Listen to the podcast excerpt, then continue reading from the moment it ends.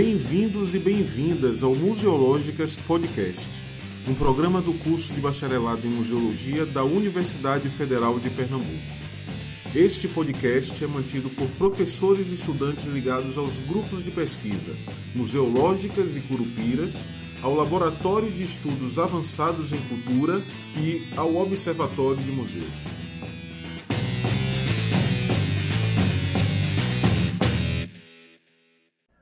Olá, eu sou Francisco Sabarreto e trabalho hoje aqui neste programa com a coprodução de Hugo Menezes, Sofia Moreira, Talita de Mello e Maria Clara Costa, professores e estudantes vinculados aos departamentos de Antropologia e Museologia e Comunicação Social desta universidade. Museológicas Podcast é um programa de extensão construído por professores e estudantes. Nos procure nas redes sociais, escutem os demais programas e contribua com sua crítica e bom debate. É um grande prazer para mim trabalhar hoje neste programa. Eu digo isso não somente pela urgência desse debate, que é urgente hoje, ontem e infelizmente vai ser urgente amanhã também, mas por contribuir com a ideia de que essa discussão não pode ser marginal em nosso exercício de formação. Muitas pessoas demandam uma separação necessária entre as militâncias e a atuação acadêmico-científica. Com isso, acusam de proselitismo político alguns perfis de professores, profissionais, técnicos ou pesquisadores no campo específico da museologia ou das ditas ciências humanas e sociais. Nessa acusação, a ciência parece desprezar dois elementos fundamentais. O primeiro deles é de que o conhecimento tem corpo, um corpo que a esfera do social não toma em todo o mundo de forma igualitária. Esse corpo é negro, indígena, asiático, latino, enfim, esse corpo é um corpo do eu e o que mais nos interessa aqui é um corpo de muitos outros, quase sempre produzidos como menores. O segundo elemento é aquele que deve nos lembrar de que não existe nenhum conhecimento que não seja também conflituoso, um conhecimento que não seja político todo ele é e não é naturalmente necessário ou desnecessário a um povo e suas complexas culturas. A necessidade de saber é uma necessidade política. Não há conhecimento sem que seja ele uma parte do conflito. E esse conflito gera também conhecimento. No último dia 13 de novembro de 2019, o IBGE divulgou resultados de uma importante pesquisa ela fala sobre a presença de estudantes que se declaram pardos ou negros nas universidades públicas brasileiras. Esse número, pela primeira vez, chegou a 50,3% do total de estudantes. Ou seja, mais da metade dos estudantes das universidades públicas no Brasil hoje são negros, corpos outros. Esse dado é muito poderoso não porque reflete uma instituição que se desamarrou dos seus vínculos racistas, mas porque força essa mesma instituição a cada vez mais lidar de forma aberta e clara com esse problema estruturante. Para que fique claro, eu chamo aqui de problema estruturante um racismo não somente institucional, que rege as relações sociais dentro do projeto de nação no Brasil. O Brasil é um país racista não aceita o conflito como necessário ao debate sobre o tema e projeta uma virada conservadora de fichas de resistência à construção necessária de outras narrativas. Onde está o racismo? Normalmente, procuramos o racismo em comportamentos claros de injúria, humilhações públicas óbvias e violências físicas que se traduzem em níveis inaceitáveis de materialidade. Mas o racismo está na burocracia, na regra que normaliza as relações sociais. Está na cultura oficial e na cultura que se materializa nos monumentos, nas ruas, nas praças, na cultura do patrimônio. Está, portanto, nos museus, nas narrativas sobre quem e o que somos. O que fazer? Para debater esse tema, por ocasião do Dia da Consciência Negra, o Museológicas Podcast reúne aqui, com a participação de plateia pela primeira vez, Daiane Carvalho, que é museóloga do Museu da Abolição, equipamento federal aqui da cidade do Recife, Ana Cláudia Santos, museóloga também da UFBA e doutoranda do programa de pós-graduação em Ciência da Informação da UFPB, técnica museóloga aqui da UFPE, vinculada ao Departamento de Antropologia e Museologia, e o professor Alex de Jesus, também integrante dessa equipe do podcast, doutor em Sociologia pela UFPE, e será que eu poderia apresentar você assim, Alex? Militante do debate teórico no campo ampliado da museologia. Já apresentou. Os três, os três estão aqui hoje para que a gente debata um tema gerador que tem como referência a presença do racismo na construção da nossa cultura patrimonial. Sem mais arrudeios, agradeço a disponibilidade de vocês três e explico nossa dinâmica hoje. Depois da primeira rodada de falas, eu e a plateia poderemos fazer perguntas e discutir discutiremos as nossas experiências e compreensões do tema. De antemão, eu agradeço demais a disponibilidade de vocês e já imediatamente passo então a palavra a Daiane para que ela fale um pouco da experiência dela, de, de, como é a trajetória dela e de como é o trabalho dela, onde ela trabalha e de como ela pensa sobre esse tema. É isso, muito obrigado. Então, Chico, gente, boa noite, muito obrigada. Quero agradecer pela por terem me chamado, né, para contribuir um pouco para discutir, né, esse tema que eu considero muito importante, né, faz parte da minha trajetória de trabalho atual, né? Eu trabalho no Museu da Abolição, estamos no mês da consciência negra, então é um mês em que o museu precisa discutir é, precisa e discute bastante essa temática, né, a temática do, do racismo, porque apesar de não termos, né, de nós negros não termos inventado o racismo, isso perpassa o nosso cotidiano, a nossa vida, né, e as nossas discussões. Somos chamados várias e várias e várias vezes para discutir um problema que não foram nós que criamos, né, mas enfim. Então, é, eu continuo achando, contudo, que é importante e pertinente né, discutir é, museus e cultura patrimonial do racismo. É, é, bom lembrar que memória, museu, patrimônio, patrimônio, ambos são constituintes da cultura, né? portanto, são arenas políticas, lugares de disputa, né? são constituídos, então, de ausências e presenças. Como você falou no seu discurso, não só é, dos patrimônios que são salvos, né? a é, essa questão de ter essa representatividade do patrimônio cultural afro-brasileiro é, enquanto tombamentos ou dentro dos museus, mas também os que não são, né? Essa, essa, essa dinâmica entre ausências e presenças. É, e, no mais, eu trouxe alguns questionamentos né, sobre o tema. O primeiro, o primeiro ponto é que o patrimônio né, da história negra ela realmente não tem esse o mesmo tipo de investimento ou proteção é, que, por exemplo, o patrimônio da história europeia, né? As igrejas não têm o mesmo tipo de tombamento que os terreiros, né? Tem terreiros de candomblé que são tombados principalmente quanto cultura imaterial. É, tão, tampouco tem o mesmo tipo de investimento ou de proteção cai na lógica da estrutura. Exatamente, a estrutura é racista. Então, a memória é de esquecimento ou de salientar apenas o que é importante, né, o que é interessante dentro dessa cultura negra. É, e pode se ver, por exemplo, pelas poucas exposições, pelos poucos museus, pelos poucos memoriais que falam, por exemplo, das lutas e resistências negras, sabe, das várias lutas que se tiveram no momento da abolição, pós-abolição e até hoje. É... Aí o, o segundo ponto é sobre realmente essa cultura negra, esse dado, por exemplo, que você trouxe sobre o do IBGE ontem, né, um, de um o que alguns autores, alguns filmes estão chamando de despertar negro, né? A gente tem uma ascensão. É, o Lívio Sansoni, professor da UFBA, chama de onda étnica percebemos que existe sim um interesse bem crescente pela cultura negra, inclusive nos museus, nos patrimônios, nas discussões, né? Nas festas que acontecem, principalmente que recebem nomes, né? Festa Saravá, festa de Emanjá, festas, enfim.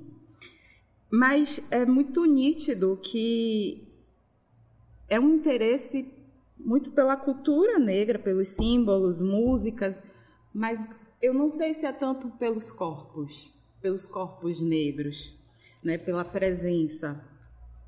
E eu não sei se vocês viram, mas esse mês também saiu o prêmio Cláudia, foi todo de pessoas negras, mulheres negras foram premiadas, a maioria. Isso é muito bom, é o que eu chamo de visibilidade. A gente está tendo uma grande visibilidade. A pergunta é: quem está nos editoriais da Cláudia? Quem faz a revista Cláudia? tem lá uma equidade né, dentro dessa revista, ou é só um prêmio, só uma visibilidade? Então, eu acho que a discussão sobre representatividade ela precisa novamente né, ser marcada, ser é, pautada, né? ser iniciada novamente, ser ganhar mais fôlego, porque ela ganhou um adversário que é a visibilidade, a visibilidade da cultura. É, a Conceição Evaristo ela fala algo super, super importante é, na dissertação dela e nas palestras que ela fala, que a autoria negra ela não se desvencilha do corpo. Então, a experiência corporal, ela contamina né, nossa escrita, uso de nossos símbolos e mais. Um bom exemplo é as tranças, né? As tranças as tranças jumbos, as tranças étnicas. Se a gente faz uma pesquisa no Google e coloca tranças bonitas ou tranças feias, o resultado que a gente vai ter é um resultado étnico, onde bonito está ligado a pessoas brancas com tranças e feio está ligado a pessoas negras com trança. Ou seja, são nossos símbolos que são usados por pessoas brancas e que muda totalmente o contexto e o olhar apenas pela experiência que é de corpo, que é de cor. Então, é, é, a cultura ela é estruturalmente racista porque a gente convive em uma sociedade que é racista.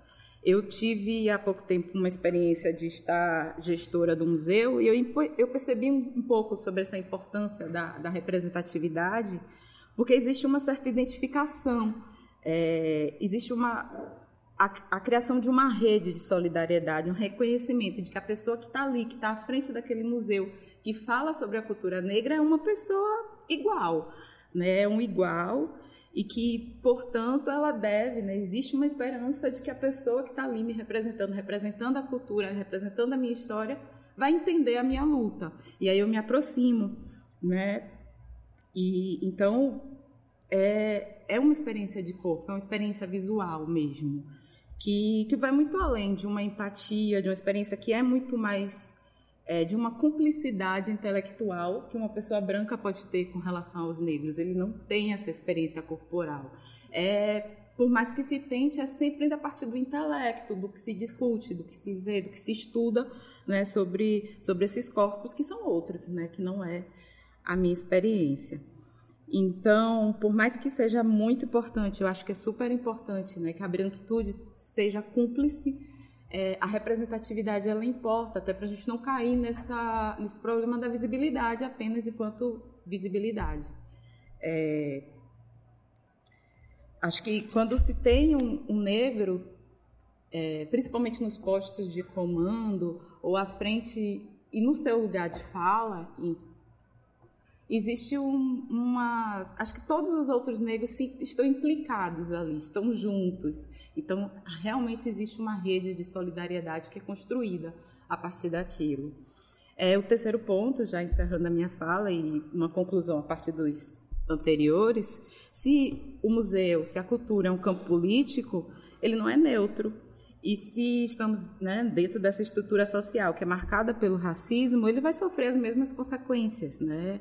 Portanto, precisa se abrir ser um espaço de negociação, um espaço para se mostrar que o que se é representado ali é apenas uma possibilidade de leitura.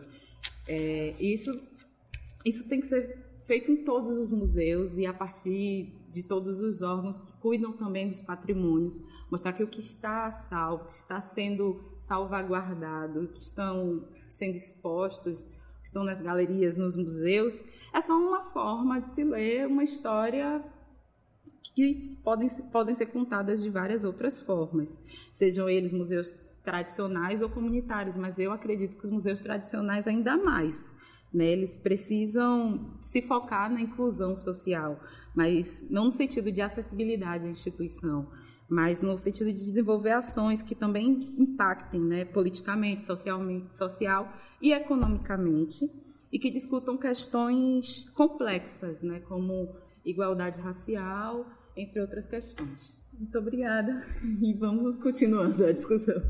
Então, agradeço a, fala de Daiane e agora passo a palavra para Ana Cláudia. Boa noite, agradeço a Chico pelo convite.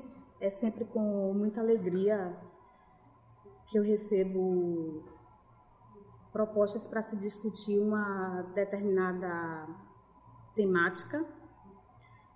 E é, ressaltar que, que essa temática em especial, ela não faz parte da, da minha agenda de discussões e de pesquisas. E de repente pode surgir a, a, a pergunta ou fica uma dúvida o porquê ter aceitado. E a resposta é porque, primeiro, é,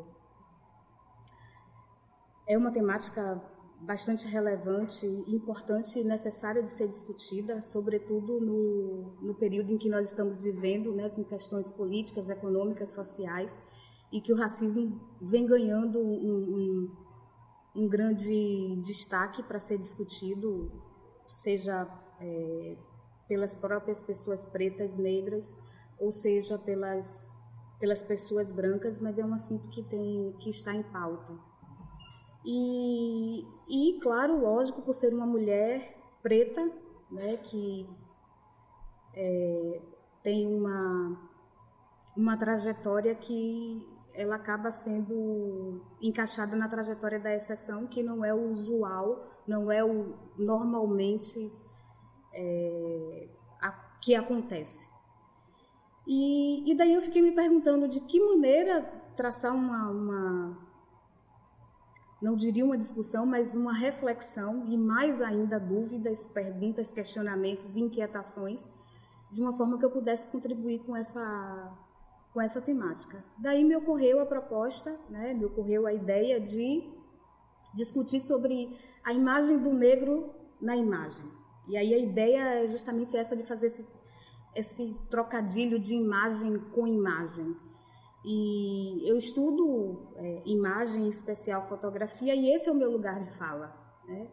E eu pensei em trazer essa abordagem e me recordei de um livro que eu comprei há alguns anos, intitulado Retrato Brasileiro, da coleção Francisco Rodrigues. É uma coleção que está custodiada na, na Fundagem, tem cerca de 23 mil peças, né? 23 mil retratos. E quando eu voltei nesse livro, quando, na verdade, quando eu comprei esse livro, no primeiro momento eu tive um choque, né? É, em relação à questão da, da representatividade do negro, ou melhor, da ausência da representatividade do preto naquela coleção. E como eu disse, não faz parte da minha temática, eu não estudei isso a fundo. E agora, por esses dias, eu voltei nesse livro para poder reolhá-lo, claro, agora com, com um olhar é, completamente diferente do que da época que eu comprei. E eu disse, eu vou contar, né? Vou contar para ver o quantitativo de retratos que tem nessa, nesse catálogo que representa essa coleção maior. E são 103 retratos e seis apenas de pessoas pretas, né? Três são de amas de leite, na representação muito mais tradicional, né, de, com as crianças brancas no colo, trajando aquelas roupas de suas senhoras, brincos e colares de pérolas.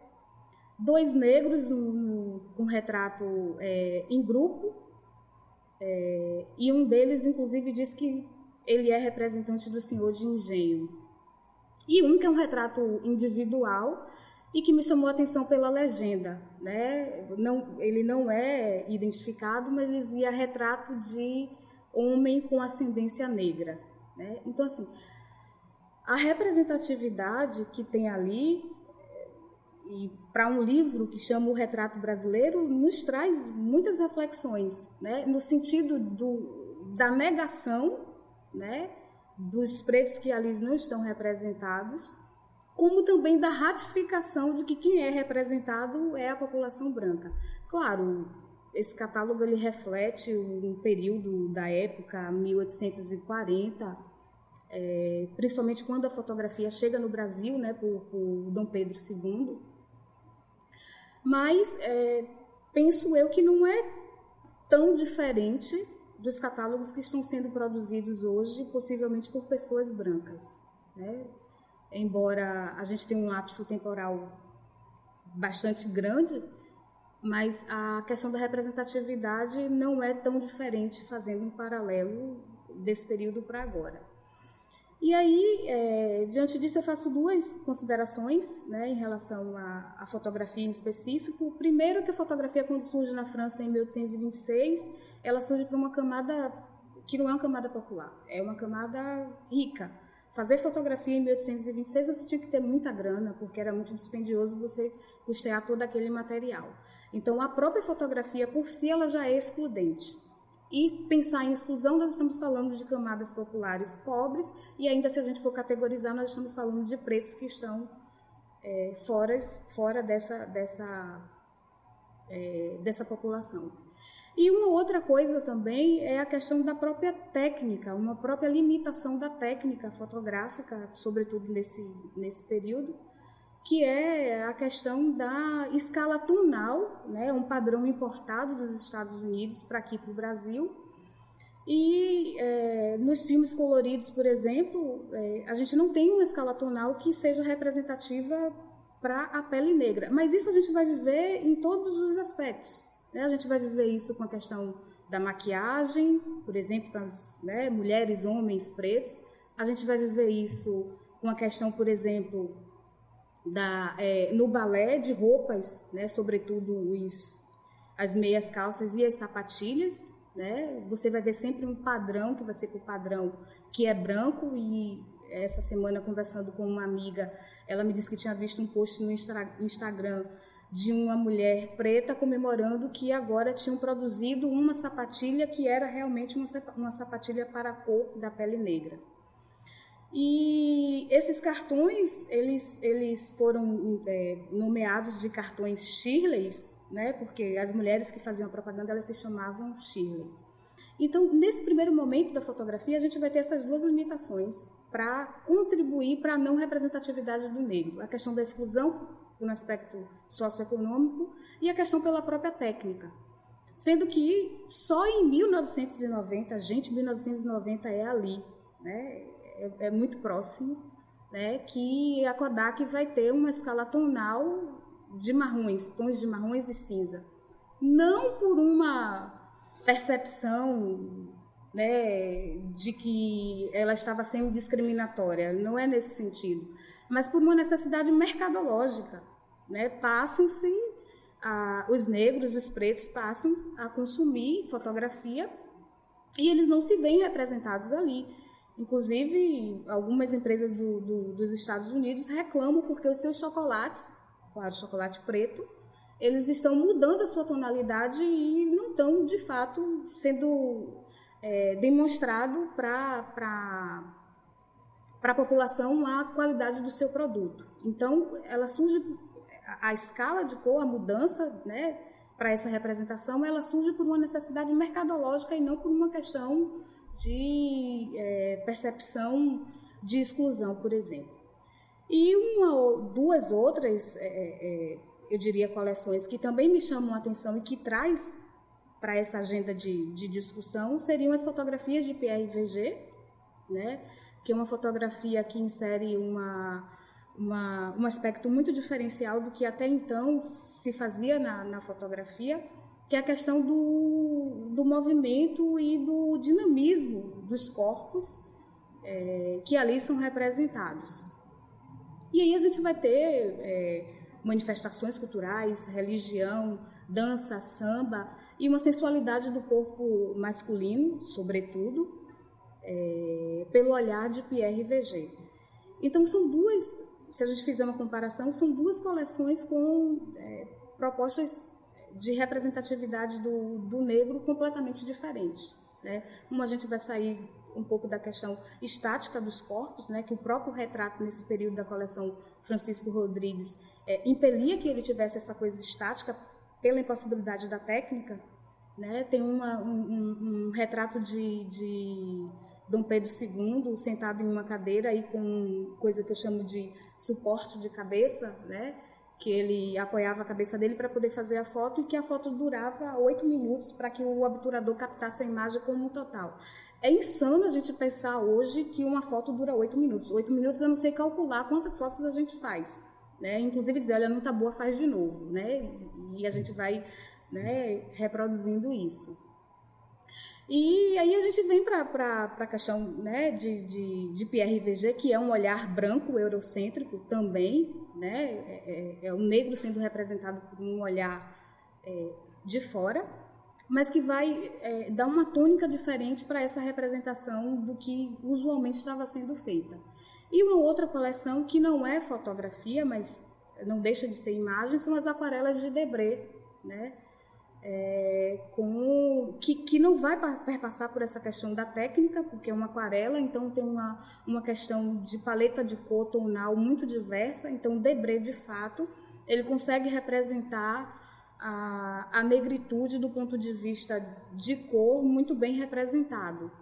E ele vai fazer alguns, alguns é, algumas críticas né, visualmente com a representação que ele faz e eu, eu destaco aqui duas que é a questão é, da rua do, do Valongo, o mercado da rua do Valongo, né, que era o lugar onde os negros eram vendidos e ali há uma representação do negro é, muito magérrimo, muito esquelético e o feitor sentado de uma forma muito blazer, né, para aquela situação que ali acontece.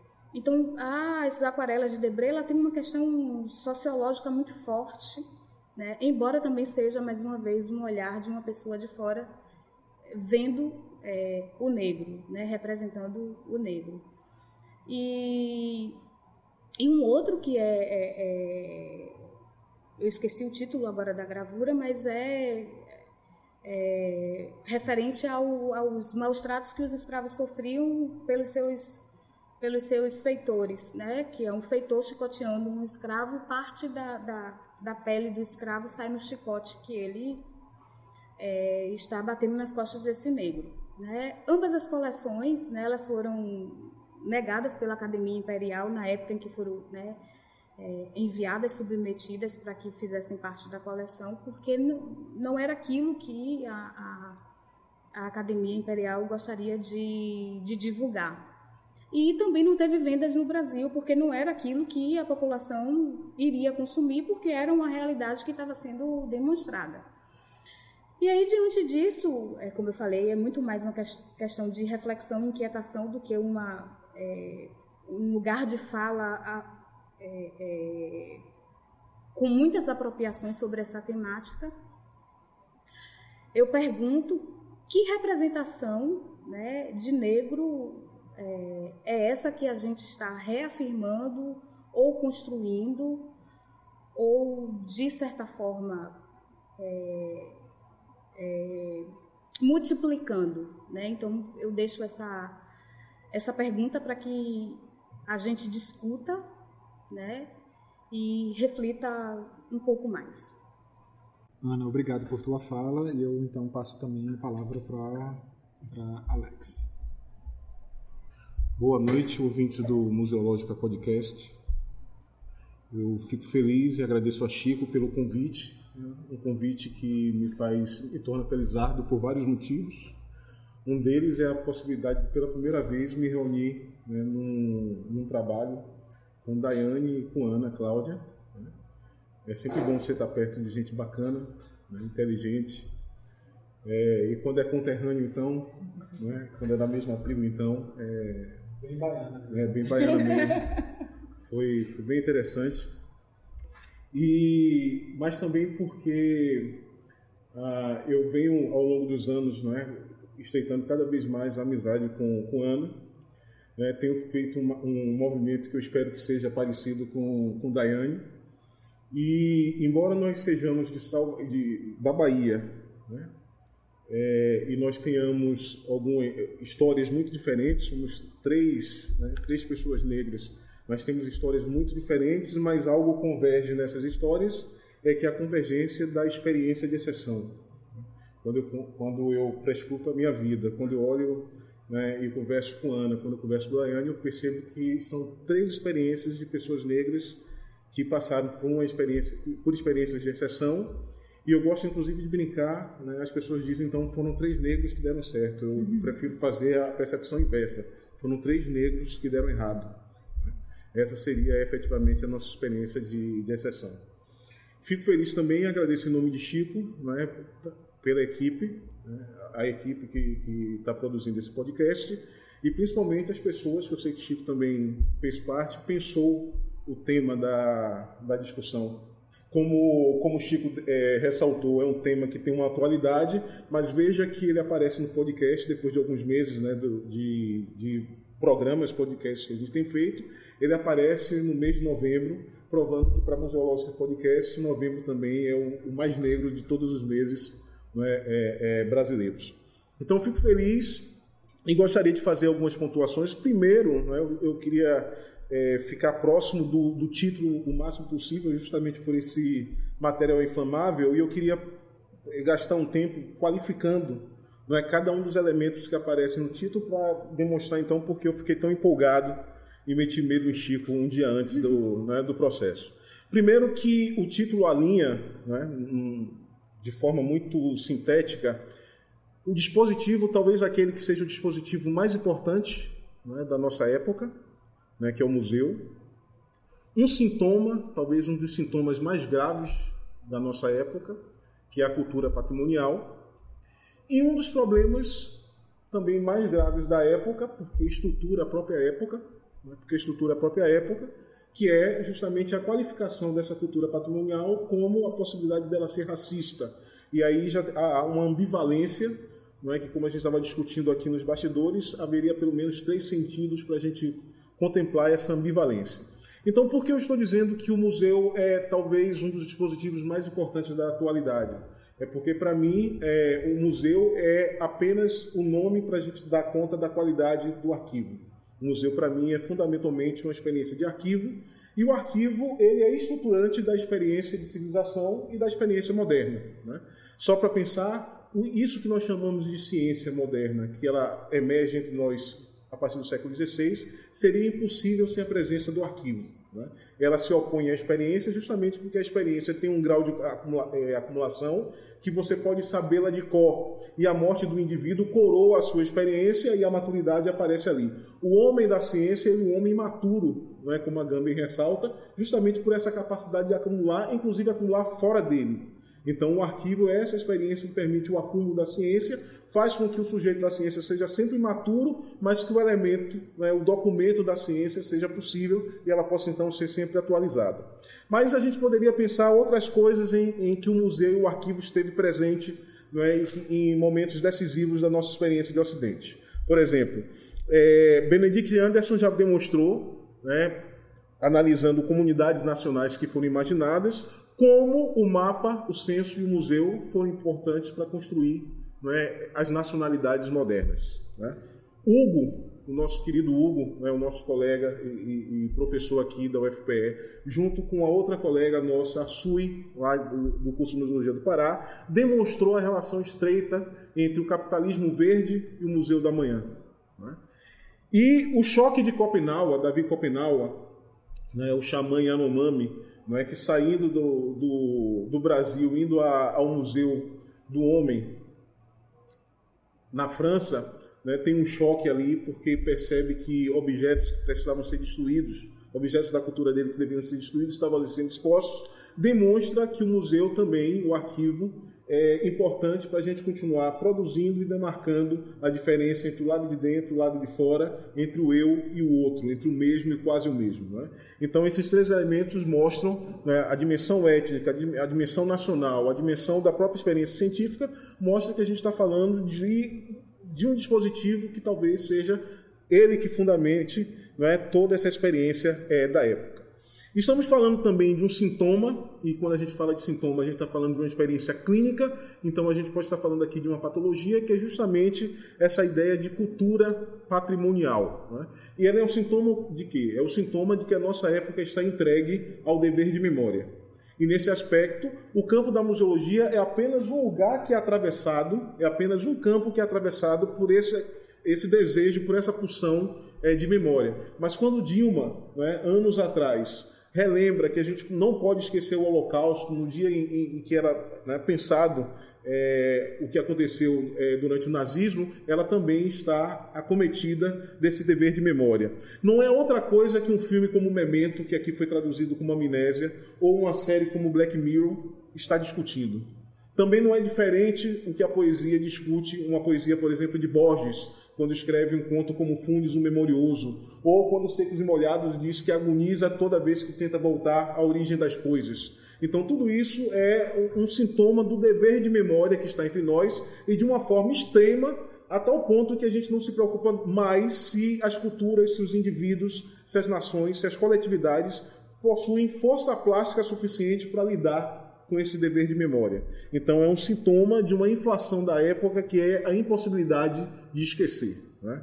Uh, e o outro aspecto, que é o, é, o racismo que está qualificando a, a cultura patrimonial aí, é, estrutura a própria ideia de modernidade, e aí isso é muito importante, por quê? Porque até aqui nós temos grandes problemas para pensar o racismo de uma forma coletiva, porque ou ele é, ora ele é tratado como um problema do negro, e o negro é o, o protagonista, embora o racismo seja uma experiência relacional, ele, Daiane começou inclusive dizendo, o negro não inventou o racismo, mas na prática ele, tem um, ele, ele leva o racismo como fardo nas costas, como se ele então tivesse, tivesse a, a o protagonismo né, nessa experiência de superação é, do racismo.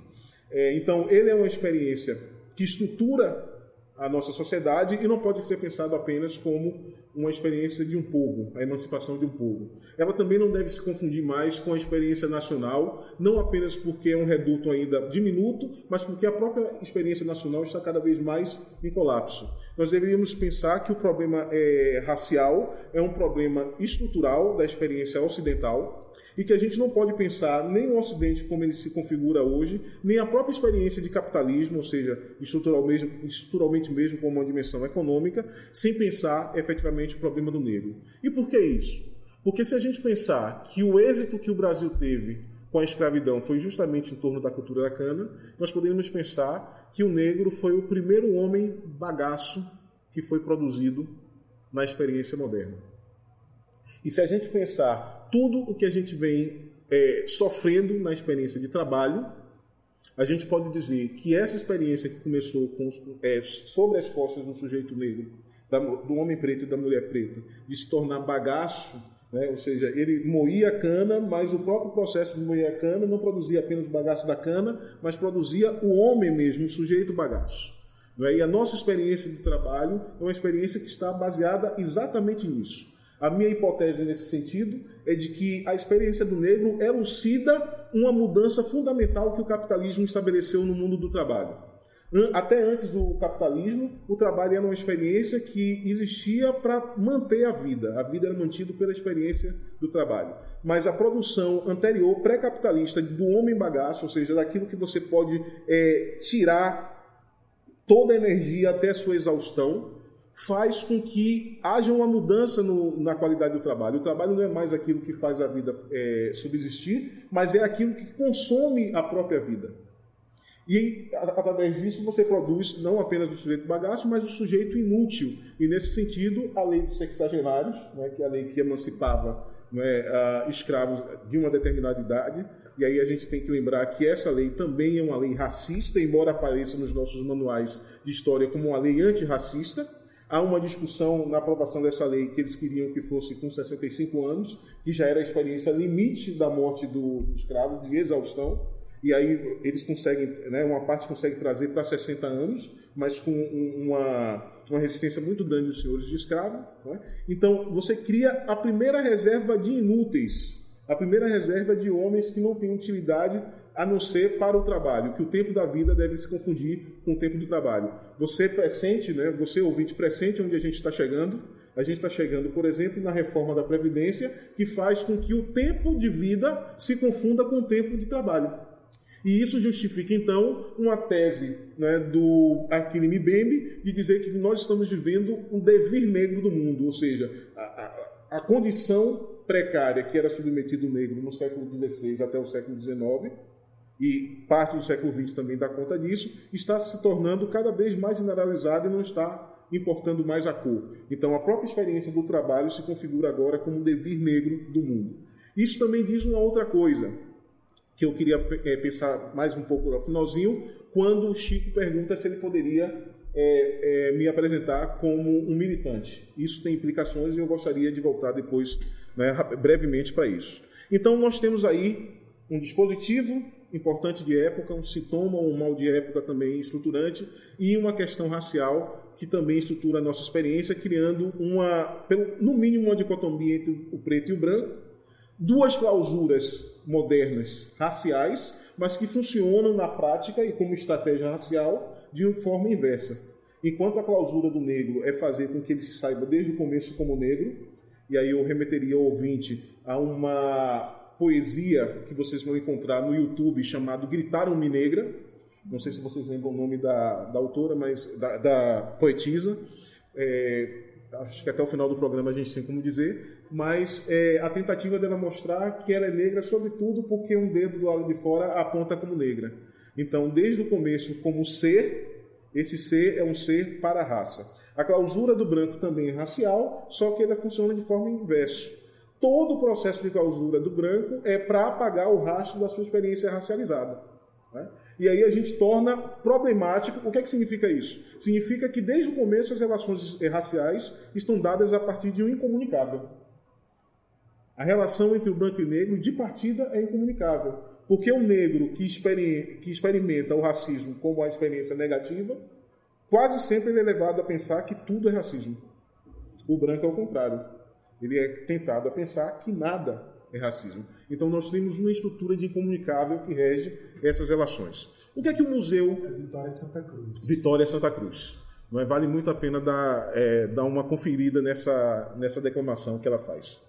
O que é que o museu tem a ver com tudo isso?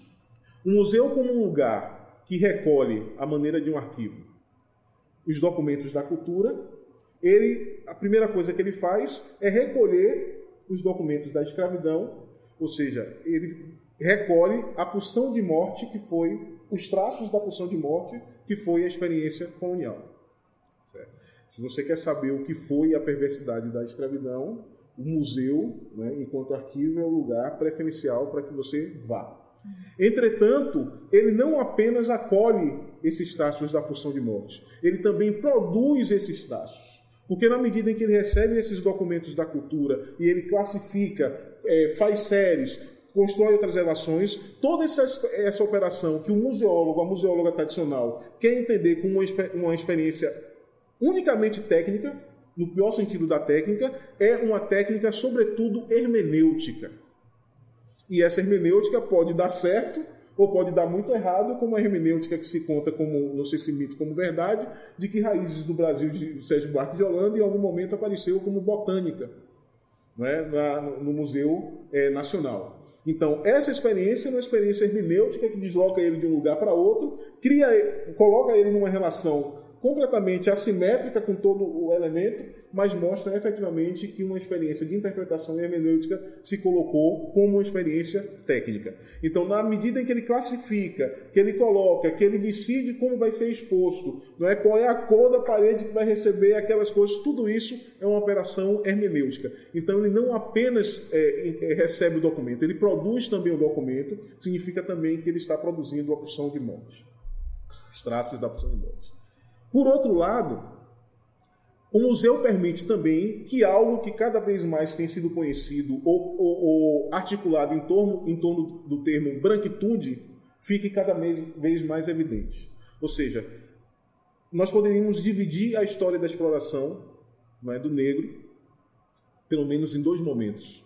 O primeiro momento, onde a exploração se dá diretamente sobre o corpo, é quando eu aprisiono, é quando eu faço ele trabalhar é, nas usinas de açúcar e faço inclusive com que essa experiência de usina de açúcar não seja apenas a exterioridade do trabalho dele, mas a sua própria interioridade. Junto com o negro, sob as costas do negro, não aparece apenas o capitalismo no mundo, mas o açúcar se torna estruturante e fundamental na experiência do mundo. E com açúcar, o diabetes também se torna uma grande experiência no mundo. E página. Quando eu falo que é maldição, é porque há estudos que mostram que tanto nos Estados Unidos como no Brasil, a maior incidência de diabetes 2, que é diabetes melito, ocorre em pretos e em pretas mais do que em brancos e em brancas. Né? E seria a experiência mais tópica, mais simbólica e mais perversa que pode acometer um homem negro. Depois de todo o passado coletivo de desaparecimento do corpo em função da quantidade de açúcar que era produzido, o seu corpo passa a se tornar uma usina de açúcar e quanto mais produz açúcar, mais esse corpo também negro é consumido. Então, toda essa experiência deixa de ser apenas uma experiência do seu exterior e passa a, ser experimentado como uma interioridade sua. Então, no primeiro momento, eu exploro o corpo do homem negro e da mulher negra diretamente com o trabalho. No segundo momento, eu passo a explorar o arquivo do homem negro da mulher negra. É o momento que a temática das relações étnico-raciais entra nas universidades, é o momento das formações do grupo de pesquisa, dos núcleos temáticos, e, importante, na medida em que até alguns anos atrás você não tinha uma representação de negros na universidade, tanto na experiência discente como na experiência docente, é lógico inferir que esses grupos de pesquisa eram comandados por colegas brancos e brancas. E isso engordava o seu currículo, trazia capital simbólico, trazia também uma dimensão é, financeira, que mostra justamente uma experiência intelectual e sem corpo, que faz, que permite, por exemplo, com que Chico, nesse momento, pergunte se pode me apresentar como um militante justamente porque eu sou um homem negro. E isso é algo fundamental. Por quê? Porque essa é a divisão que a gente faz dentro da universidade. O intelectual, o intelectual negro. O intelectual é cientista. O intelectual negro é um militante. O, inte o, o intelectual produz diagnóstico. O intelectual negro denuncia. E o que está em jogo aí é que o intelectual branco não tem corpo. Ele é essa racionalidade onde a experiência do saber se produz. Eu faço militância e, e, e, e denúncia porque o meu corpo está comprometido com o modo como eu faço o conhecimento. Então, essa experiência nervosa, né, que, que, traduz justamente a impossibilidade da beatitude que permite conhecer, está, habita o, homem, o, o corpo do homem negro e o corpo da mulher negra. Qual é a minha proposta é? já que a história da coisa é a história das forças que tomam essas coisas. Então, acho que nós precisamos tomar o museu como uma experiência que a gente pudesse se apoiar como uma prática antirracista. O que é que eu esperaria, então, para esse arquivo museu é, para, para as próximas épocas? Primeiro, que ele pudesse nos ajudar a produzir, na experiência do arquivo, uma outra experiência de militante negro, que a gente pudesse produzir intelectual negro que estivesse comprometido com a experiência republicana da universidade de produzir saber e saber de experiência, de excelência. Né? Segundo, o primeiro aspecto. O segundo aspecto é produzir uma militância branca. É fazer com que o branco entenda que ele que o problema não é eu ser militante, o problema é ele não ser militante. Porque já que a branquitude, né, ser branco e ser preto, são duas experiências narcísicas doentias, é, a ultrapassagem do racismo é algo que tem a ver com a cura do preto e da preta, mas também do branco e da branca. Então a questão não é eu confrontar Chico dizendo que eu não sou militante, mas confrontar Chico perguntando por que ele não é militante. Essa é a grande questão, eu acho que para mim é, é a grande questão.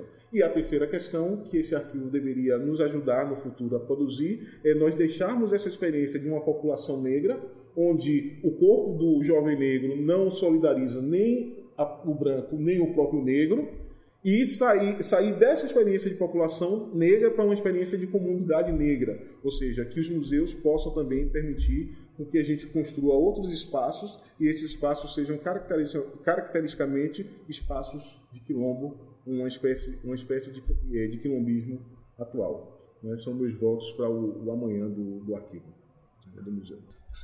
Que bom ouvir a fala de vocês. Só esclarecendo é, essa apresentação de como militante, viu, Alex? E eu estava pensando especificamente militante da teoria museológica. Eu nem estava pensando nessa militância especificamente, mas eu acho que a sua pontuação foi fantástica, brilhante.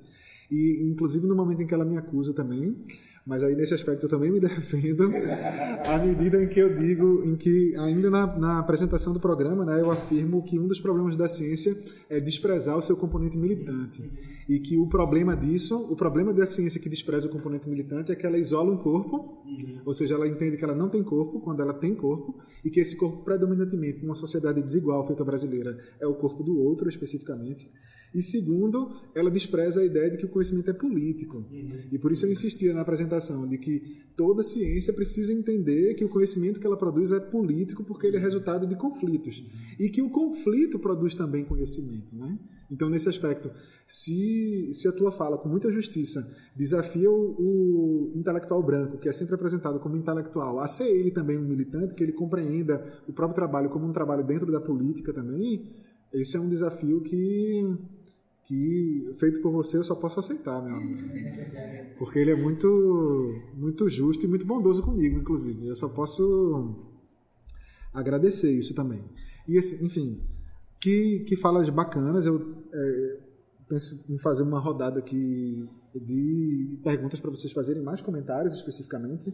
Primeiro para a Daiane, é, isso porque é, recentemente o Museu da Abolição, que é onde a Daiane trabalha, é, colocou uma faixa na, na frente do edifício é, onde havia o, as inscrições Vidas Negras Importam, que remete a um, um movimento ativista do Black Lives Matter, é, que é um movimento que se desenrola desde 2013, basicamente para dizer o óbvio, o óbvio que é tão urgente, que é tão necessário, e a gente vive num momento em que a, a gente insiste que é necessário dizer o que talvez não precisasse ser dito, né? que é óbvio, mas é necessário, é urgente, é fundamental. E essa faixa está colocada num, num, num, edifício emblemático, né? o Sobrado é, Grande da Madalena, que é um edifício ligado à, à, produção açucareira, um edifício ligado ao Brasil colonial especificamente. Então, arquitetonicamente, é um edifício que representa uma outra memória ele, ele, ele, ele nasce em uma outra experiência de sociedade, não, não tão radicalmente diferente da nossa, mas o fato dele ter se transformado no Museu da Abolição, e o Museu da Abolição, que por si só já merece ser debatido também, é, colocar na sua fachada uma, fa uma, uma, faixa com dizeres de vidas negras importam, parece bater muito de frente com uma, uma, uma memória que é estrategicamente silenciosa, que é de onde vem aquele edifício, o que é que o edifício significa. A minha pergunta é como é que vocês pensam o próprio museu dentro da instituição mesmo, assim, quais são os, os grandes desafios desse museu, inclusive de se pensar a partir da abolição, assim, porque é um museu, um dos raros equipamentos que pensa esse tema no Brasil, mas que pensa esse tema no Brasil se apresentando como instituição vinculada à ideia de abolição também, né? E eu sei que vocês são críticos em relação a isso, inclusive porque uma vez eu fui até convidado para participar de uma conversa lá e o tema da mesa era o que é que a abolição não aboliu. E que justo, que coisa justa. Isso é para Dayana. E foi uma noite bonita. Fomos, estivemos juntos e foi um, uma das experiências mais bacanas da gente trabalhando juntos naquele dia. A gente saiu, eu lembro da gente sair muito feliz naquele dia. É, Ana, você é uma, uma profissional que está muito ligada à conservação, ao trabalho de conservação. Então, desenvolve. Tua formação é muito íntima a, esse, a essa experiência. Quando você passou por aqui no nosso curso como professora também, você também se ligou a algumas dessas disciplinas e, e nos projetos em que você se envolve aqui na universidade também está fortemente envolvida com isso. E quando você traz na sua fala algumas peculiaridades muito cruéis, muito violentas do que é esse, essa experiência da conservação, eu fiquei com vontade de insistir nesse debate e de, de, de te ouvir um pouco mais a respeito é, de como a gente podia pensar esse trabalho da conservação como um trabalho a serviço da representação do branco como narrativa do patrimônio mesmo. De que forma de que forma esse tipo de essa experiência de conservação termina produzindo efetivamente um patrimônio que não é brasileiro mesmo, né? Que não é um, um, patrimônio que representa o Brasil, o que o Brasil significa. Né? Nós estamos falando de que país? Né? Nós estamos falando de um dos maiores países negros do mundo, né? Assim, que é o Brasil. Um dos países com maior população negra é, do mundo inteiro. E nós insistimos na ideia de que aquilo que é da ordem da negritude no Brasil é da ordem de uma afrodescendência. Né? Tudo que é da negritude no Brasil é afrodescendente. Como assim afrodescendente? Assim, eu não estou querendo com isso fazer uma crítica à ideia de África especificamente, mas ao mesmo tempo fazendo que é a ideia de que nós nunca projetamos essa herança, nós nunca projetamos essa memória, esse patrimônio como um patrimônio brasileiro, efetivamente, mas quase sempre um patrimônio que descende de uma experiência africana no Brasil. Quem é o africano? Não é o africano, é o brasileiro. especificamente. Né? E de que forma esse brasileiro é sujeito da narrativa sobre ele mesmo do Brasil? Porque a partir da fala de Ana, o que parece é que não é nesses acervos que ela, que ela destacou, nessas coleções que ela destacou. Alex, quando o Alex estava falando, eu fiz só uma anotação aqui para articular tudo, né? Agora, na hora de fazer a pergunta. É, e a anotação que eu fiz foi Alex e Sarah Bartman. Sarah Bartman é muito, muito mais conhecida. Eu insisti de botar o nome dela aqui, que também não é exatamente o nome dela, para não fazer referência especificamente a como ela é conhecida, que é a Venus Hottentot. E Sarah Bartman é um nome dado a ela por um, um antigo proprietário dela, um dos proprietários dela, que foi o proprietário também que a vendeu a compradores europeus que a, que a exibiram é, ad infinitum, e não ad infinito, até que ela morresse, na verdade, é, em, em festas de aberrações, festivais de aberrações na Europa, né? E depois da morte dela, uma parte do corpo dela foi conservada para que continuasse sendo exibida, e isso ficou em território europeu até 2002, e nós estamos falando de uma morte que aconteceu em 1815, ficou em território europeu até 2002, quando então Nelson Mandela pediu que aqueles restos mortais fossem devolvidos à África do Sul, especificamente.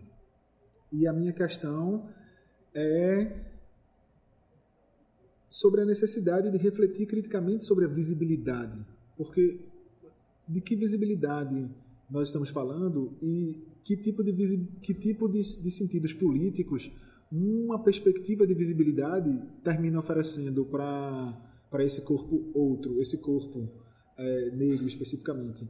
De, que tipo de emergência, e nós estamos falando isso num momento em que a universidade, ou uma parte da universidade, tem se preocupado muito em manifestar um tipo de visibilidade como é que e que visibilidade é essa que nos ajuda? Que visibilidade é essa que ajuda esse debate especificamente? E que visibilidade atrapalha esse debate em alguns aspectos? É, digo isso porque eu sei que você esteve envolvido nas comissões de verificação é, aqui na universidade e do, do, volume de questões que isso terminou aparecendo. É isso, eu vou voltar a palavra para os três aqui, sem precisar apresentá-los mais novamente. Falando um pouco sobre a trajetória do museu e daquele sobrado, né, o sobrado grande da Madalena, um sobrado que dá nome ao bairro, né? Lá morou a Madalena Gonçalves, foi um engenho de açúcar, onde o bairro foi, sendo construído ao redor. E ao longo do tempo, né, a, a partir de várias vendas, morou ali, né, um herdeiro daquele sobrado foi o conselheiro João Alfredo, que era ministro né, no período da, é, da colonização, encaminhou né, a carta, a Lei Áurea, para a princesa Isabel assinar. Era ministro de Relações Exteriores. Ele era. Aquela casa era uma residência de férias. O João Alfredo é pernambucano, é da, da família de Goiânia, né, do, do Barão de Goiânia. É, logo depois, em seguida, então ele foi né, um dos donos da casa e teve um, na, no período de Juscelino Kubitschek um professor da Rural fez um projeto de lei para homenagear os abolicionistas, né, tanto João Alfredo quanto Joaquim Nabuco, os abolicionistas, sobretudo, né, da história da abolição oficial, e transformar aquele, aquele, aquela casa, né, aquele sobrado, no Museu da Abolição, né, em homenagem a essas pessoas. É, então, a gente tem essa, essa perspectiva né, do, do surgimento do museu, ela surge para homenagear a abolição e não a Madalena, não o bairro, não o engenho. Então, hoje, por exemplo, no museu a gente tem uma, um memorial sobre o Sobrado, que fala um pouco sobre a arquitetura do Sobrado, um pouco sobre, João, sobre a Madalena Gonçalves, um pouco sobre o Pedro, Pedro Duro, que foram os primeiros donos, um pouco sobre a, as terras ali do entorno. E a, a gente tenta responder isso naquela sala. A gente responde naquela sala a história do sobrado, porque a gente ocupa, né, apesar da temática é, negra que a gente trabalha no museu, a gente ocupa um sobrado, como você falou, que conta uma história de colonização, uma história é, de uma outra sociedade. Então a gente resolveu, né, responder, informar, falar um pouco sobre esse casarão que a gente ocupa e um memorial sobre ele. E todos os outros espaços da casa se voltar para esse esse tema, né, que é a abolição, mas a partir dos reflexos da abolição e do sentido mesmo da palavra abolição, abolir. O que foi que foi abolido? Né? Um projeto de trabalho que era a escravidão no Brasil. Quem foram os abolidos? Os negros. Então, quando o museu foi inaugurado, ele trabalhava a questão do processo abolicionista através de textos oficiais e retratava, representava uma casa grande e uma senzala.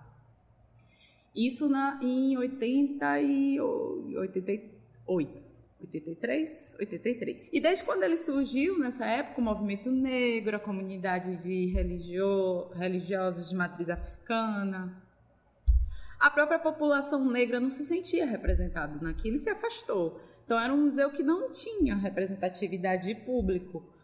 Em 2005, a então diretora da época abriu aquele museu para que a comunidade tentasse rediscutir, né? Criou um seminário, o museu que nós queremos, perguntou, olha, vocês querem que esse museu continue, vocês querem fechar, querem que mude um nome, o que é que a gente faz? Porque eu estou aqui, o museu passa por aberturas, fechamentos, o IFAM estava na casa, o museu só tinha uma sala, e aí ela chamou a comunidade para participar da gestão desse museu. Foi criado um documento, um plano de trabalho, é, inclusive para tirar o IFAM da casa, porque a casa ela nasceu para ser um museu da abolição. E eles falaram sim, a gente quer que permaneça, mantenha o nome Museu da Abolição, use agora um adjetivo que é Centro de Referência da Cultura Afro-Brasileira. Então, em 2007, nasce esse desejo de se tornar um centro de referência da cultura afro-brasileira. E a gente passa a transformar isso daqui, esse espaço, nisso, no centro de referência da cultura negra discutir o processo da abolição, sim, sobretudo em uma visão e em uma perspectiva crítica né, do que a abolição não aboliu. Eu lembro, e é, nesses anos em que eu estudei, é, que eu estudei não, que eu estive no museu, a gente sempre, é, em palestras, discussões, leituras, o que foi os 100 anos da abolição no Brasil. A discussão que se deu naquele momento, é, principalmente né, sobre os negros foi uma discussão de que 100 anos depois, muito, muito pouco não, bem pouco mudou. Ou quase nada. A situação dos negros continuava muito refletida ainda naquele processo 100 anos antes.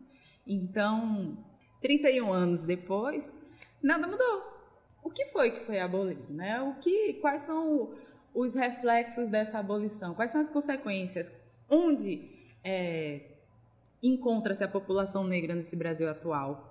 Quais foram os benefícios desse processo de abolição? E principalmente, cadê os negros nesse processo abolicionista? Cadê a luta? Cadê as, revol as revoltas, os quilombos?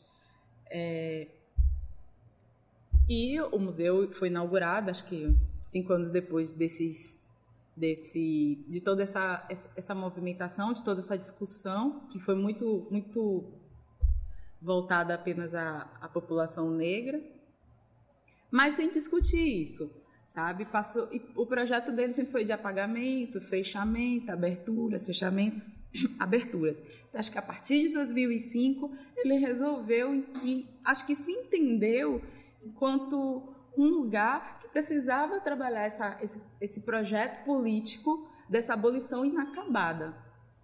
E é, se voltou a discutir as temáticas mais atuais é, sobre o patrimônio cultural negro, né, que perpassam relações muito, muito maiores do que o tema, do que a abolição daquele processo histórico que aconteceu em 1888.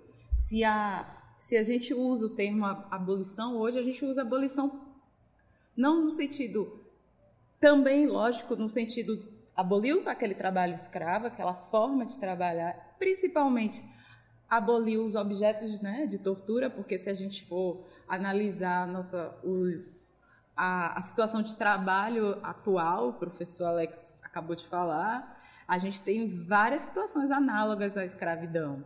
Né? O Ministério Público do Trabalho tem uma exposição excelente que está correndo no Brasil sobre formas de trabalho escravos contemporâneos. Então, o trabalho escravo ele ganhou outras feições, mas ele ainda existe. Aboliu-se tortura, os objetos de tortura. E, e aí os museus, os museus, como bem Alex falou, estão aí para mostrar que existiu, que aquele processo foi cruel, né? Mas foi a, o, que, o que foi abolido de fato, né? Os objetos de tortura. Mas a abolição também de a gente pensa abolição de preconceitos, abolições de desigualdades e uma certa representação é, voltando à, questão da faixa, né? voltando, eu ainda não falei, mas falando basicamente da faixa, é, vidas negras importam. O museu, como eu havia é, iniciado, ele é um, um, um local que não é neutro, ele tem uma visão política. O museu tem um nome, Museu da Abolição. As pessoas geralmente vão lá querendo ver objetos de tortura, querendo ver o processo da escravidão, querendo ver fatos históricos. E a gente, como se voltou a trazer essa contemporaneidade da, da história negra, né, que perpassa é, o, o processo após a abolição. Então, acho que marcar colocar aquela faixa é uma forma de mostrar, de, de, é uma bandeira que o museu está levantando, dizendo que, olha, nós estamos aqui é, e a nossa a história que a gente vai contar era uma história dessas vidas, dessas vidas negras, desses corpos negros.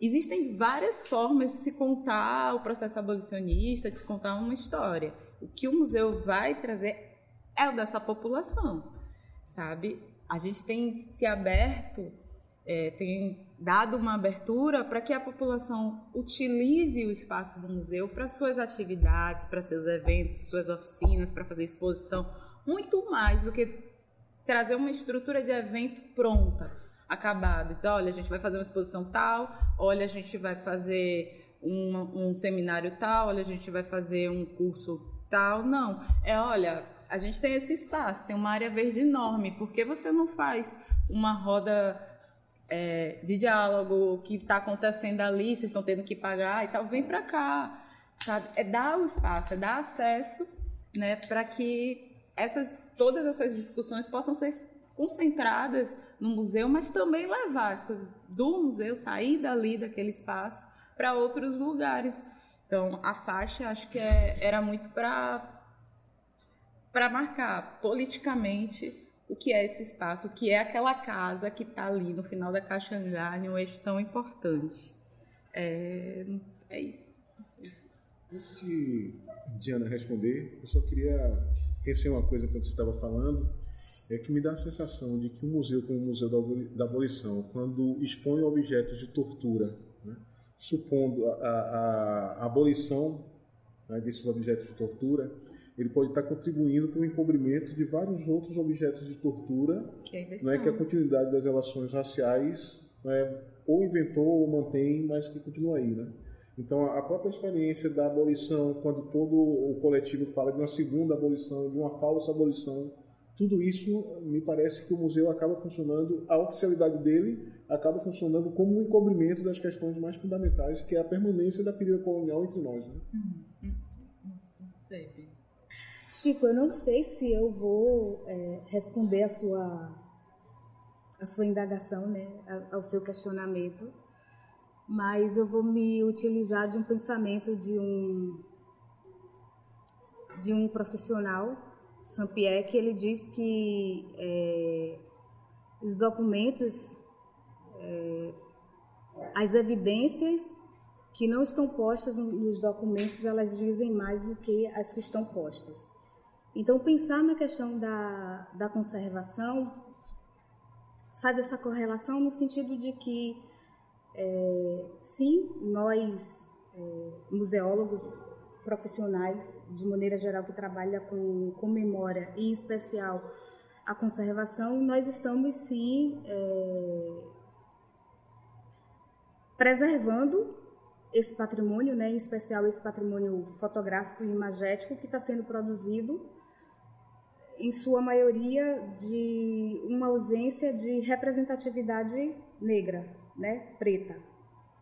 Mas, é, para mim, a questão ela não, não perpassa exclusivamente pela questão da conservação, né, do ato em si de, de, de, de se conservar, mas sim é, pelos discursos ou a ausência dos discursos que estão sendo construídos nesses, nesse material que estão sendo é, conservados. Né? Então, talvez a, a, a melhor resposta né, seria que é necessário que a gente faça ou é, afine mais esse discurso, né, desse material que está sendo preservado nesses museus a partir desse, desse aspecto da conservação e que a gente traga mais para um aspecto crítico, sobretudo se a gente pensar pelo, pela questão do é, de, quem, de quem produz esse material, que é como eu falei, é sempre um olhar externo, né? É um olhar externo, eu estou falando externo no sentido mesmo de fora, né? São sempre pesquisadores de fora, em sua maioria, que, que estão vendo, estão representando o negro, seja na pintura, seja na fotografia, seja na aquarela, é, seja no cinema, por exemplo. Mas é, essa própria ausência traz uma reflexão de que por que é ausente, né? É, nós não estamos tendo homens pretos e mulheres pretas para poder fazer essa representação, né, fotógrafos e fotógrafas pretas.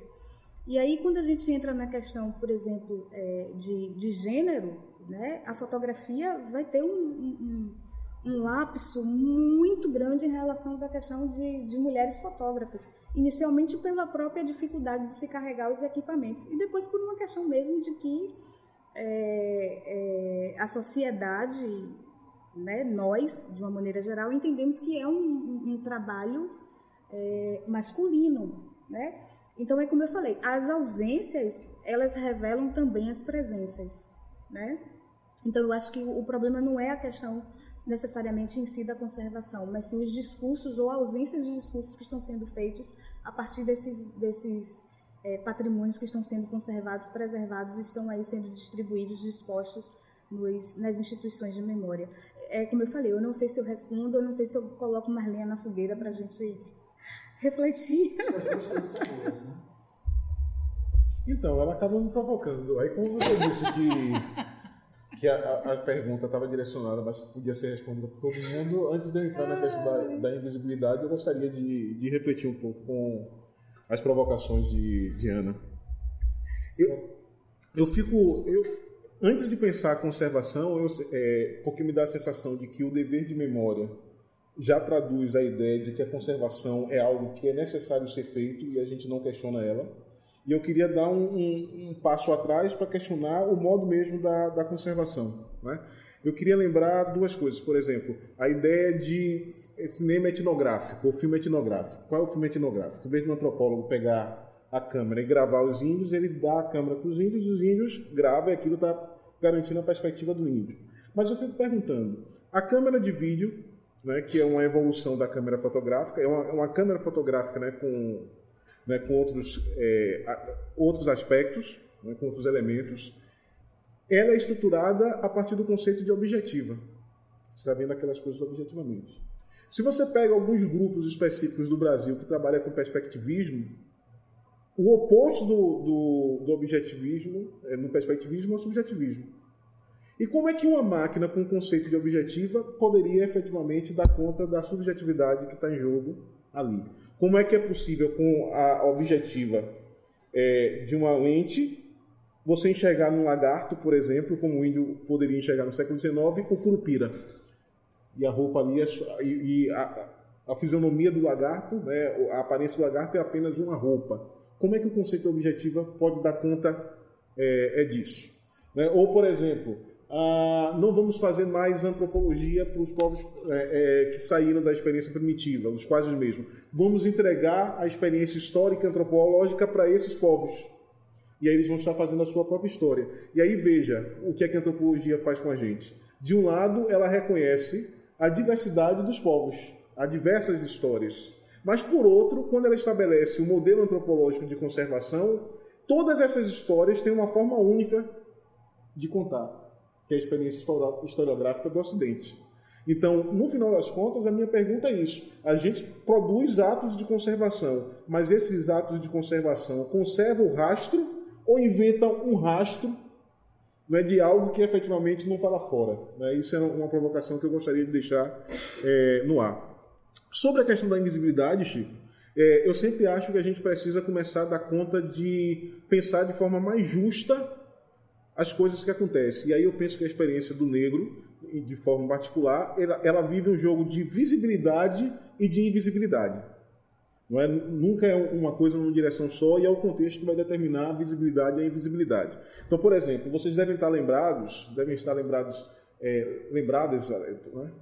Para pensar a hegemonia que a gente está aqui feminina, vocês devem estar lembradas que alguns anos atrás houve um incidente com um homem negro é, chamado Mário José Ferreira, na Casa dos Fios.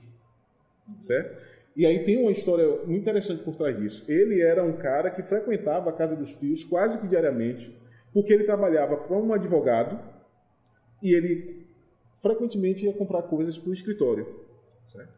Quando ele vai num sábado, né, com dinheiro próprio, fazer compras, ele sai do carro, leva o dinheiro, faz as compras, acreditava que elas não seriam mais que 600 reais, então estava no bolso, no bolso com 600 reais, e ela dá um pouco mais. O que é que ele faz? Ele paga os 600 reais, avisa que vai ao carro buscar o resto do dinheiro e não consegue mais entrar na loja porque a, a funcionária acionou a polícia acreditando que ali era um, um assalto. E aconteceu um assalto. E aí ele é levado para a delegacia, né? e só depois que o advogado chega é que efetivamente é, o mal entendido é colocado, é, descolocado. Mas o que eu quero chamar a atenção é que Enquanto ele vestia uma farda durante a semana, ele era invisível. Porque é como se o acesso ao trabalho, o trabalho para um advogado, as compras para um escritório fizesse dele alguém neutro. Mas quando ele está vestido a caráter, ou seja, com a roupa que é a roupa dele, com o gosto dele, com a estética dele, então ele ganha uma visibilidade é que a, a farda escondia. Então esse jogo de invisibilidade e visibilidade que é extremamente perverso é, nessa experiência, eu acho que a gente precisa dar conta. E aí quatro questões assim rápidas sobre a visibilidade. Primeiro, eu gosto muito de uma frase de Aquile Mbembe que diz: "O negro é aquilo que você vê quando nada vê". O objetivo do olhar sobre o negro é para esvaziá-lo de qualquer experiência né, como sujeito. Né? É quando você não vê, por exemplo, nenhuma normalidade na experiência de humanidade. É quando você passa pela rua e o simples fato de você cruzar com um corpo negro produz no seu corpo uma série de, né, de situações de afeto, porque aquele corpo te afeta pelo simples fato de ser negro. Então ele é aquilo que você vê quando nada vê. A gente precisa explorar o sentido né, profundo que existe nessa fase de Aquile Mbembe. A segunda coisa é pensar a visibilidade patrimonial, que a cultura negra está cada vez mais né, ao presente, e julgar, avaliar se todas as vezes que ocorre a visibilidade patrimonial, o que você tem ali é um aumento da potência desses grupos. E aí, só é, para pensar isso, é só lembrar da Casa da Badia, que é a casa mais antiga de candomblé de Pernambuco, que foi patrimonializada exatamente por isso pelo IFAM, mas a casa era a casa mais antiga porque mantinha a sua experiência de culto, e em determinado momento o telhado do, do quarto, que é o quarto de iniciação, caiu, e o culto precisou ser interrompido porque o IFAM não, tinha, não nem encontrava o telhado adequado para aquilo, nem permitia que um telhado que não fosse reconstituindo o telhado de época pudesse colocar ali. Então, o, por isso que eu, eu, faço cada vez mais na teoria uma diferença entre preservação patrimonial, que não é capaz de preservar a vida, só é capaz de preservar o, o rastro da vida, e perseverança comunitária, que é o fato de que essas comunidades continuam encontrando as condições de possibilidade para existir, mesmo com toda a precariedade. É quando elas são pensadas como precárias e se tenta, é, é, de alguma forma, é, mudar essa situação, a perseverança dela deixa de existir e ela passa a existir apenas como um traço de arquivo, como preservação museológica. Então a gente precisa pensar a dimensão ética da conservação é, nessa experiência. É, sobre a aposta do que, é, do que deveria ser visível, a minha aposta é que a gente deve lançar cada vez mais luz sobre a branquitude. Porque até então nós estávamos lançando sobre a, a negritude. E aí tem um problema fundamental. Algum, alguns coletivos negros ficaram muito chateados com o termo branquitude, porque acham que vai ser uma forma de é, é, é criar mais desvantagem para o negro.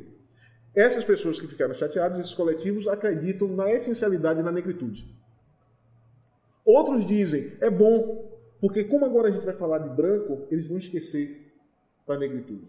E aí está dizendo que a negritude também precisa ser preservada, e o segredo dela precisa ser preservado. Eu acho interessante a relação entre segredo e perseverança das coisas. É aquele, aquele conto de Borges, o etnógrafo, que o professor envia o, o estudante para uma tribo indígena para descobrir o segredo. Quando ele finalmente descobre o segredo, ele volta para dizer que não vai dizer nada, porque é segredo.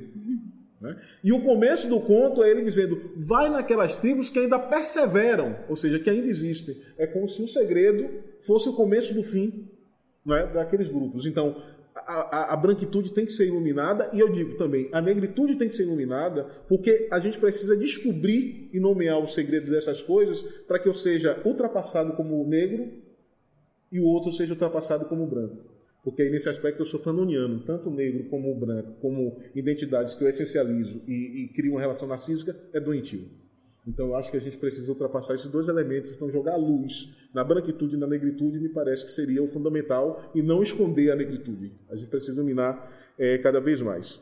E eu acredito que uma visibilidade que o museu precisa dar cada vez mais é o poder amargo do açúcar.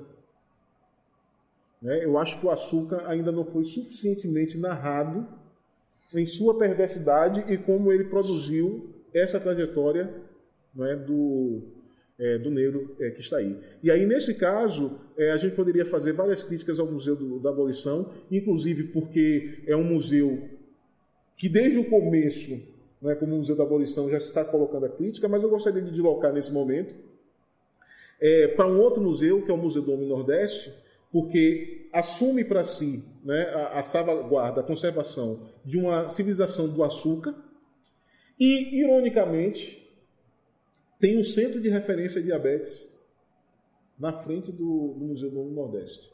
E não há nenhuma comunicabilidade né, entre esse centro de referência e o Museu do Nordeste.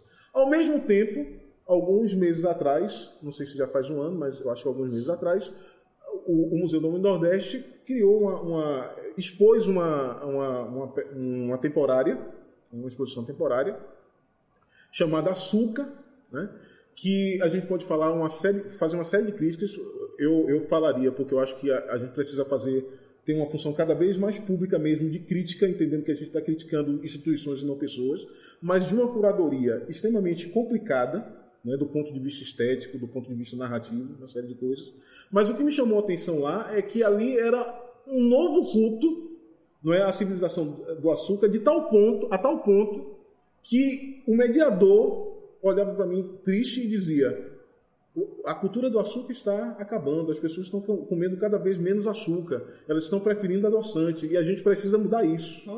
E eu disse, mesmo com um surto de diabetes, ele disse: Ah, mas é porque o açúcar é refinado. Se você ficar no mascavo, não, é, não tem problema nenhum.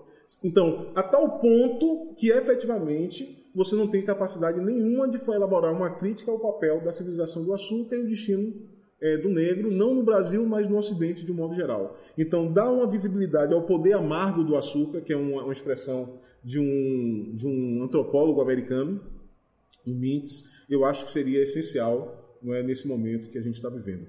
Eu só queria fazer um comentário em relação à fala de Alex sobre a questão da conservação e de apagar os vestígios, os rastros, né, no processo é, que a conservação, da forma que a conservação é, é, é pensada, é, isso não me parece, Alex, essencialmente a natureza da conservação. Isso me parece ser a própria natureza do documento. O documento, a produção do documento, ela já é um apagamento dos seus vestígios. Né? Porque ao produzir um documento, você seleciona algo que vai ser é, é, demonstrado e, em contraposição, algo que não vai ser é, mostrado. Né? Então, a conservação, quando a gente é, é, chega para poder trabalhar um determinado documento, a gente já vai ter uma perda significativa de, de rastro, de vestígios. Agora, o que a gente tenta trabalhar é, dentro do, dos princípios da conservação é uma contextualização desse objeto que, claro, não vai dar conta desse, desses vestígios que, que já foram apagados, mas eu acho que isso tem muito mais a ver com a essência é, natural, né, sendo aí talvez um pouco redundante, a essência natural do próprio documento do que uma atividade que é feita com esse documento posteriormente. Dando eu lembrei de um, um texto que eu fiz para uma outra coisa sobre o museu, é, que meio que fecha a minha fala. É, que o museu, ele, a partir dessa trajetória né, que eu falei antes, ele vai passando por um, por um.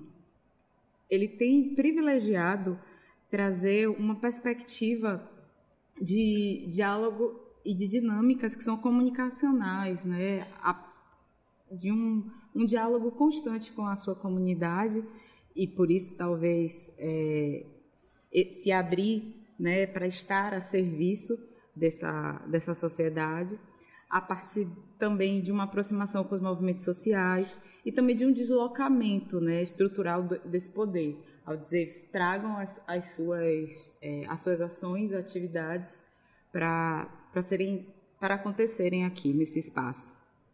Nessa, nesse, é, nesse, sentido, ele passa a se tornar é, a refletir né, na, na, gestão da instituição é, a sua pretensão de, se de ser um, um, espaço transformador e reflexivo, né? É, e aí, a partir disso, ele discute as, as agências, né, e as insurgências da, do povo negro. E, novamente, a faixa é importante, porque você se, se aproxima né, desse diálogo que é, que é bem contemporâneo.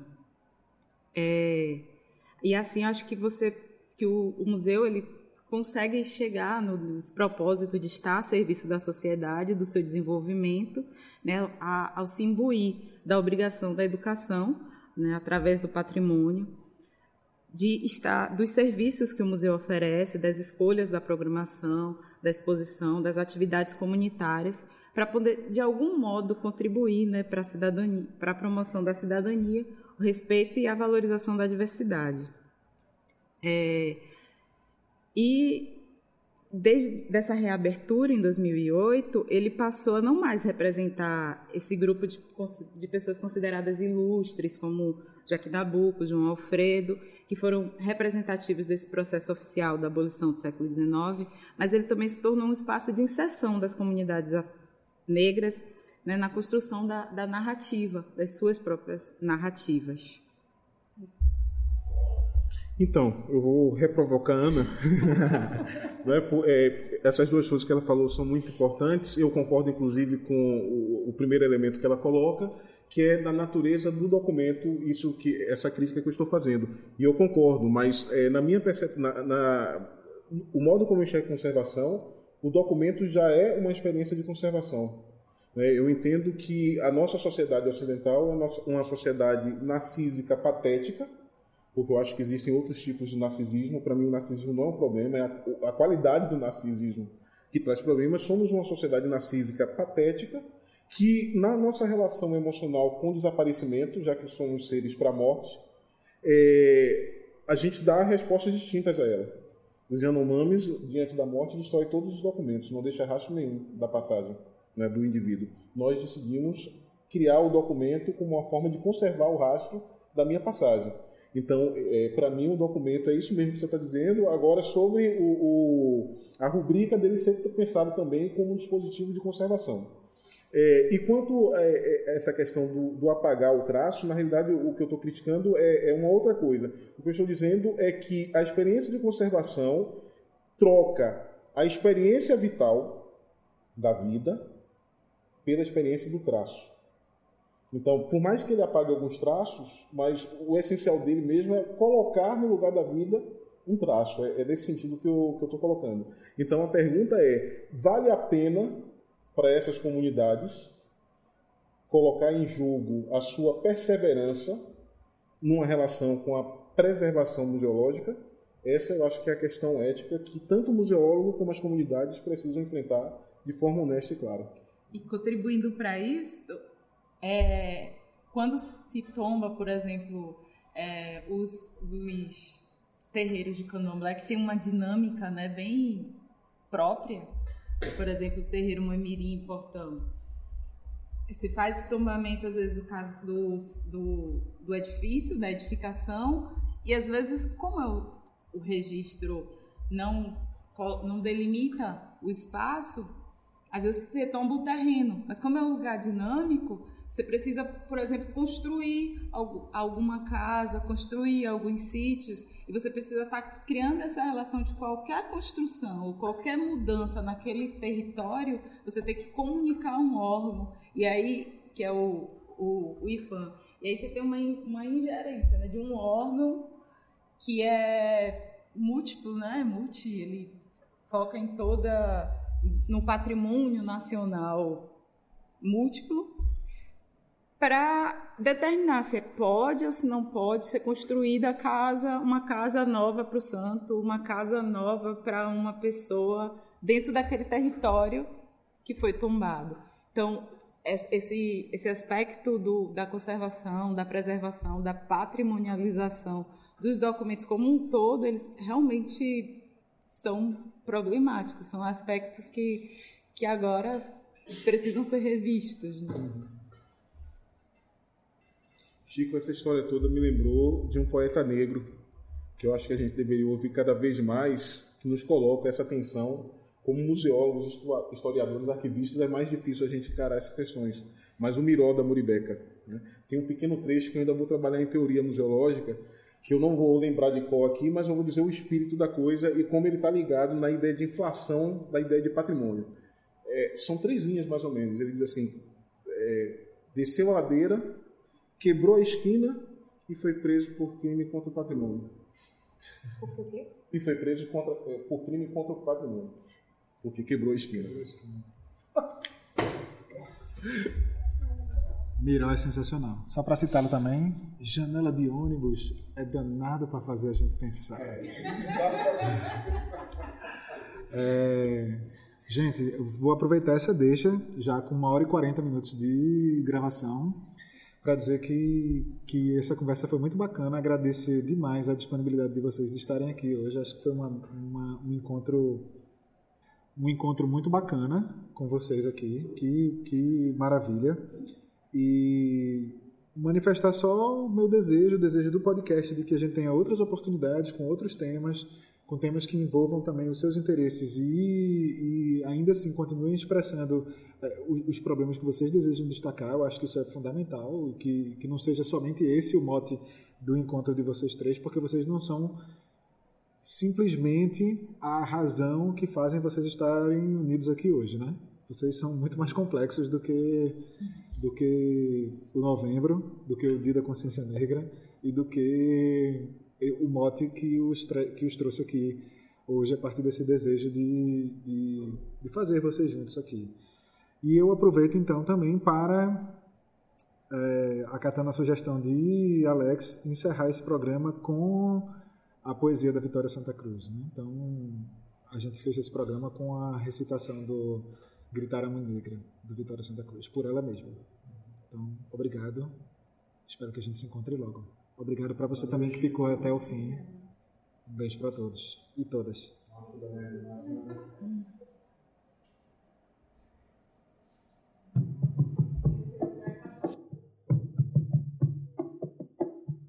Tenía siete años apenas, apenas siete años. ¿Qué siete años? No llegaba a cinco siquiera.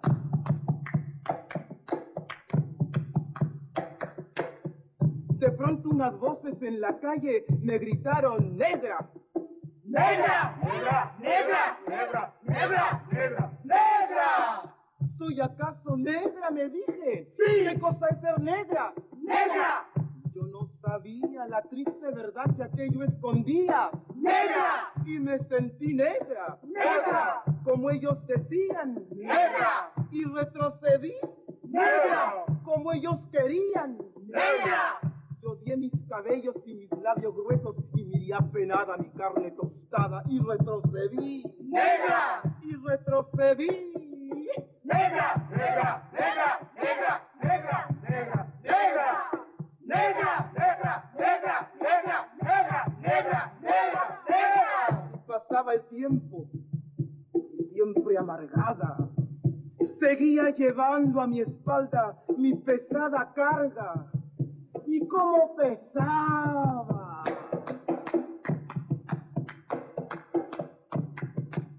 Me alací el cabello, me volvé la cara y entre mis entrañas siempre resonaba la misma palabra. ¡Negra! ¡Negra! ¡Negra! ¡Negra! ¡Negra! ¡Negra! ¡Negra! Hasta que un día que retrocedía, retrocedía y que iba a caer, negra, negra, negra, negra, negra, negra, negra, negra, negra, negra, negra, negra, negra, negra, negra. ¿Qué? ¿Y qué? Negra. Sí, negra soy. Negra, negra, negra soy. Negra. Sí, negra soy. Negra, negra soy. Y hoy en adelante no quiero laciar mi cabello. No quiero. Y voy a reírme de aquellos que por evitar, según ellos, que por evitarnos algún sinsabor llaman a los negros gente de color. ¿Y de qué color? ¡Negro! ¿Y qué lindo suena? ¡Negro! ¿Y qué ritmo tiene? Negro, negro, negro, negro, negro, negro, negro, negro, negro, negro, negro, negro, al fin, ya no retrocedo, al fin, y avanzo segura, al fin, avanzo y espero, al fin, y bendigo al cielo porque quito Dios que negro azabache fue de mi color y ya comprendí, al fin, ya tengo la llave, negro, negro.